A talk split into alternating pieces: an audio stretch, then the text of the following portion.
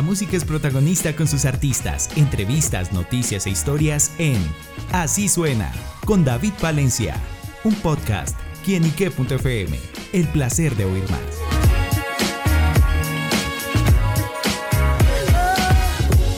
Un saludo muy especial para todos nuestros amigos y seguidores de quienique.com. Como lo pueden ver, nos encontramos con un invitado muy pero muy especial, Juan Pablo Vega, quien está en lanzamiento presentando su nuevo álbum Despídeme de Todos, un trabajo con 11 canciones que definen la esencia de este gran músico colombiano. Juan Pablo, bienvenido a quienique.com. Muchísimas gracias por la invitación, hermano.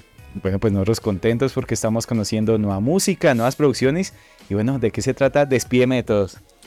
Bueno, pues es un disco, como bien acabas de decir, de 11 canciones que yo creo que está ubicado dentro del periodo post-pandémico y yo creo que eso trae consigo como una implicación y una línea editorial, editorial de las canciones muy, muy puntuales, ¿no? Como esa añoranza del pasado un poco, eh, esa nostalgia eh, y yo creo que de eso va un poco el disco. Me parece que hay una, hay un, un género transversal que yo creo que finalmente también está el bolero, el soul, el RB.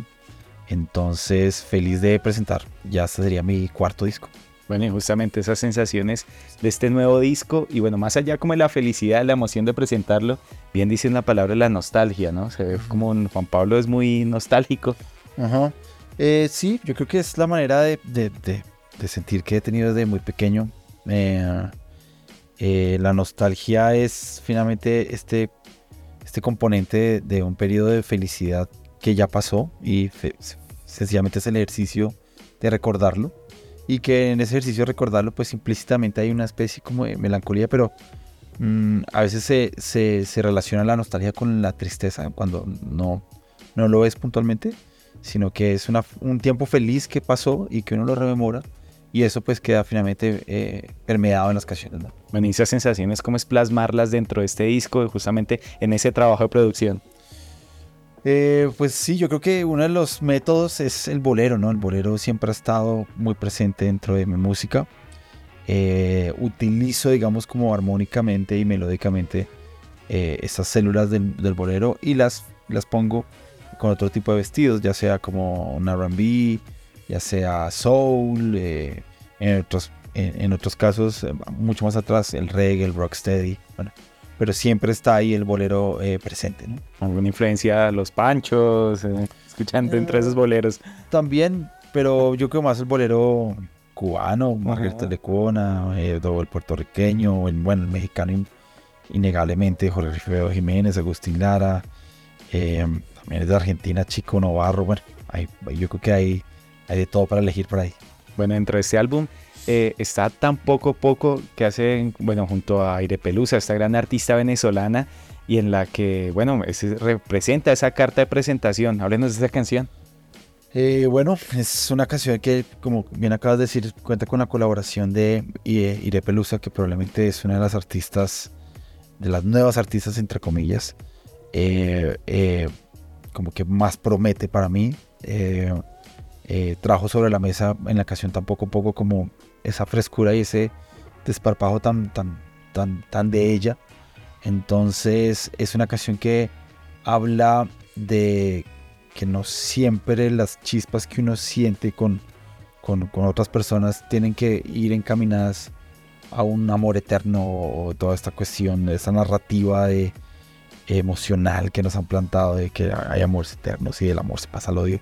Eso sencillamente habla de las chispas que, que pasan cuando te gusta una persona y, y sencillamente eh, no es algo que sea mucho, pero tampoco poco. Y eso es finalmente lo que es la canción de estos chispazos así como efímeros que terminan en mini historias, pero que esas, esas chispas finalmente te hacen sentir muy humano.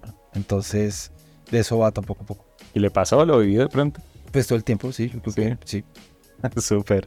Bueno, eh, a mí me llama mucho también la atención el nombre del disco, Despídeme de todos. Eh, ¿Cómo es ese momento en el que se despide de pronto de las personas, a esos momentos en los que nos despedimos de alguien que pues de pronto ya no volvemos a ver? Y, reflejado justamente en este disco, ¿cómo lo ha transformado? Pues sí, Despídeme de todos es una canción que justamente habla de eso, de un posible, de una, un tiempo de un una porción de tiempo donde quería realmente retirarme de la música y que, mm, y que claro, como está situado en esta cuestión post-pandémica y a falta de conciertos, como que no le encontraba mucho sentido a, a seguir como en esto. Eh, pero bueno, fue de eso se trata finalmente las canciones de, de ciclos que se cierran, ¿no? Pero uno como, como artista puede llegar a tomar una foto, digamos, que queda la foto para posteridad de esas fotos, finalmente son las canciones, ¿no? Eh, pero eso va a despedirme de todos, de, de, de, de estar cansado, ¿no? De, de ya no más.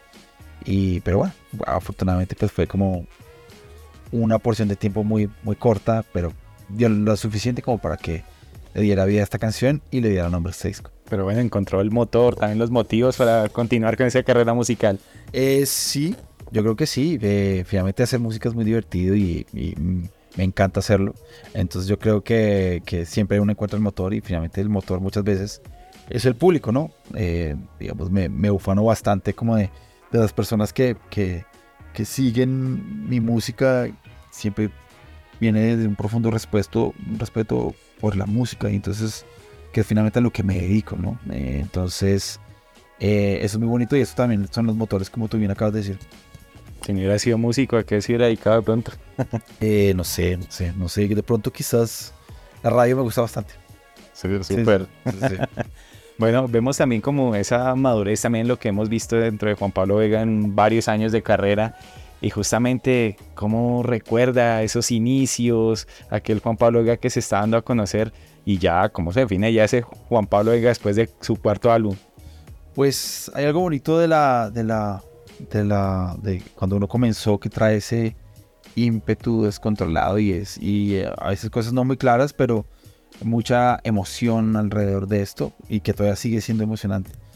Pero creo que me, me autopercibo un poquito, me percibo mucho más tranquilo en cuanto, en cuanto a lo que se refiere a ser músico. Eh, entender bastantes cosas, eh, afianzar, saber muy bien lo que uno es y, eh, digamos defender a capa y espada pues lo, lo, que, lo que uno ha venido construyendo paulatinamente durante estos 10 años, que la premisa siempre ha sido, por redundante que suene, es la música y la construcción colectiva de la música.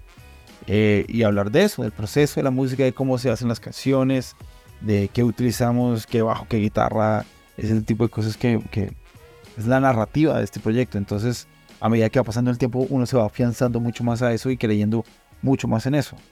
Eh, como decía anterior, eh, los primeros años era probablemente esta necesidad de reconocimiento inmediato que es bien engañosa y que no me tomó un tiempo darme cuenta que no hace parte de este proyecto. Este proyecto es un proyecto que quiero que sea longevo y que, y que ah, tiene que construirse muy, muy, muy, muy lentamente y hacia allá justamente hacia el futuro estamos en este presente que es este disco, pero ¿qué más podremos conocer más adelante? Vendrán pronto más discos, más canciones y cómo se ve ese futuro Juan Pablo Vega. Pues eh, yo creo que tocar, yo creo que es el objetivo, la misión ahorita, sacar este disco, hacerle pues la promoción que le corresponde y, empezar a tocar, ¿no? yo creo que ya tenemos por ahí eh, metas de ir a, México, que hay una, una fecha por ahí cerrada eh, acá en Bogotá, vamos a tocar en el Cordillera, eh, vamos yo creo que también para Perú, para Venezuela. El hecho es como ir a tocar más puertas en Latinoamérica que finalmente es, donde nos han abierto mucho las puertas. Bueno, pues estaremos pendientes de esos proyectos, de todas las noticias que traerá Juan Pablo Venga pero bueno, la invitación extendida para que vayan a su plataforma digital favorita, también vayan al canal de YouTube y bueno, conozcan este álbum de este gran músico colombiano. Juan Pablo, gracias por estar con nosotros en Quienique. A ustedes muchísimas gracias por la invitación. Bueno, Juan Pablo, venga en quienique.com, el placer de saber, ver y oír más. Nos vemos a la próxima. Chao, chao.